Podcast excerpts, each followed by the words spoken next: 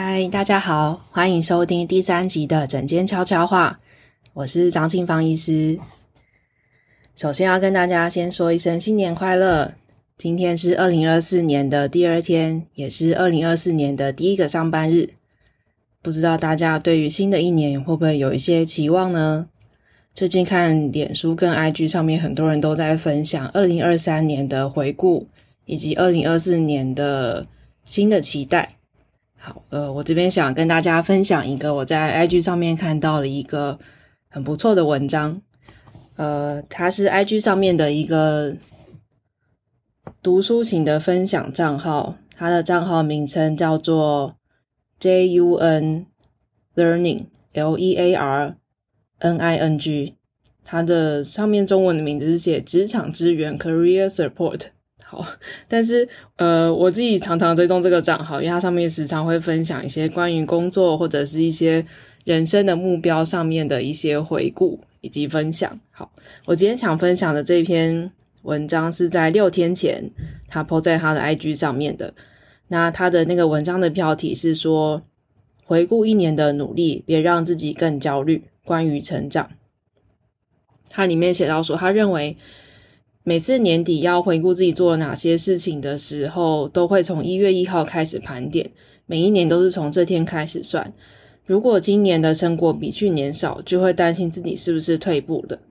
但是我们的成长都是慢慢累积来的，没有去年的累积，今年不会有这些成果。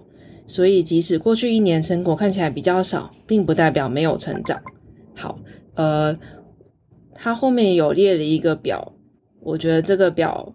蛮不错的，前几天我也有分享在我的粉丝专页上，不晓得大家有没有看到，分享在我的线动，在这边我想念一下这个回顾表给大家听，希望大家可以依看看能不能依照这个表上面的建议来回顾自己的过去一年，以及对新的一年有新的展望。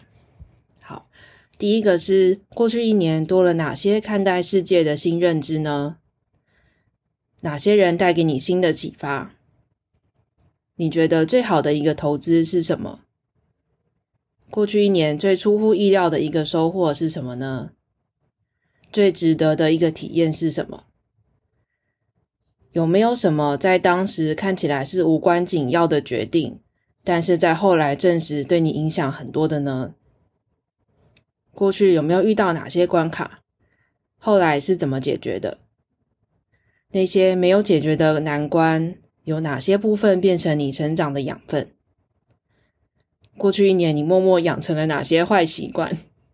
明年想要改掉哪一个坏习惯？好，我觉得最后这两点的分享观点蛮不错的，就是说，呃，大家好像都会用培想要培养一个好的新习惯来当成新年的愿望，不过也可以改成说，呃，想要改掉哪一个坏习惯？我觉得这个观点也是过去比较没有想到的。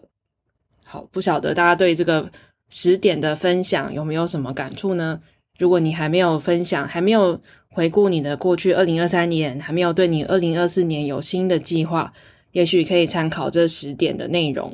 好，呃，我自己想要来在想要在这边分享一下我过我在过去一年的新的体验，我觉得比较接近刚才里面问到的。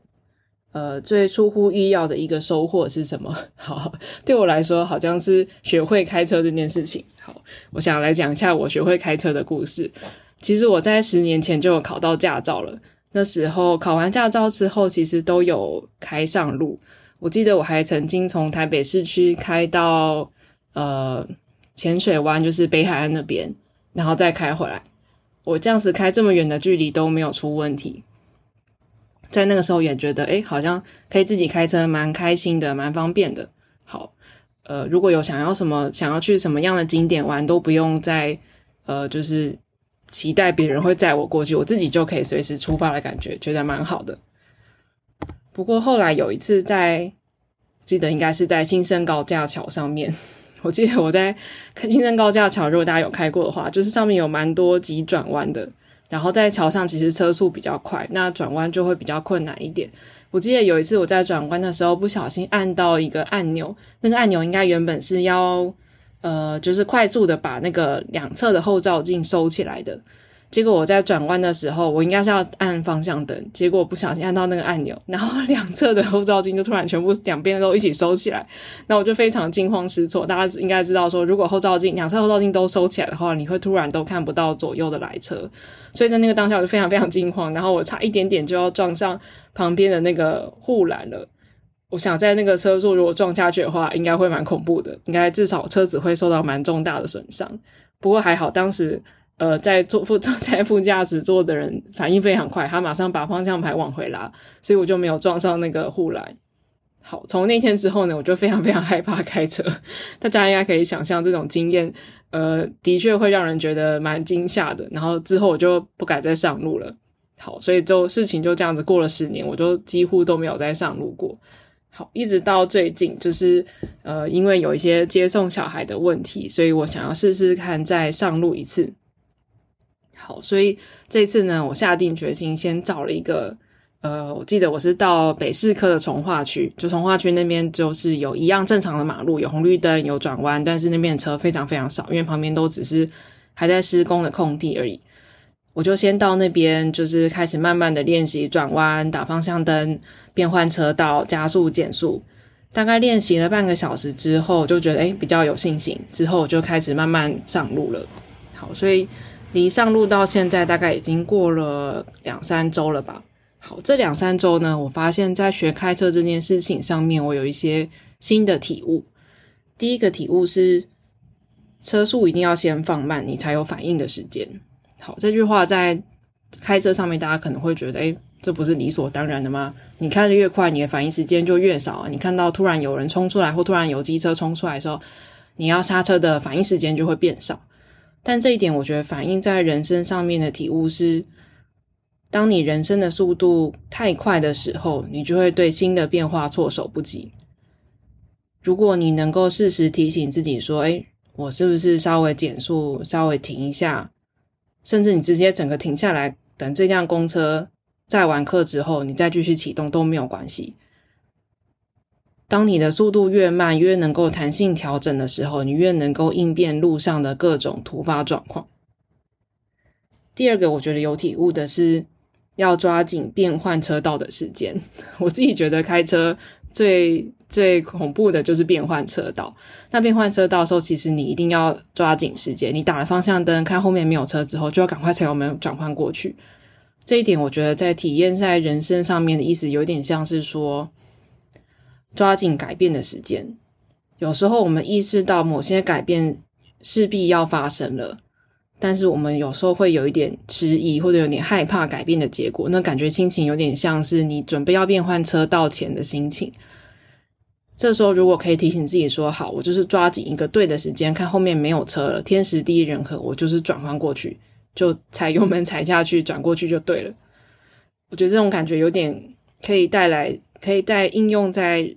现实生活中，意思就是，当你觉得改变时机到的时候，做就对了。第三个体悟是目光稍微放远一点。我刚开始开车的时候，眼睛就会盯着车子的前方，然后就一直觉得哦，好快，好快，好恐怖，是不是随时都要撞到了？后来我发现，如果把视线看得稍微远一点的地方，就比较不会那么紧张。然后在转弯什么时候，呃。转换方向盘的时候，也会觉得比较顺一点。这一点体验在人生上面有一点像是，不要一直着重在眼前的一些困难，稍微把目光放远一点，可以稍微想一下说，诶，眼前的这个困难，未来可能可以带给我什么样的体验？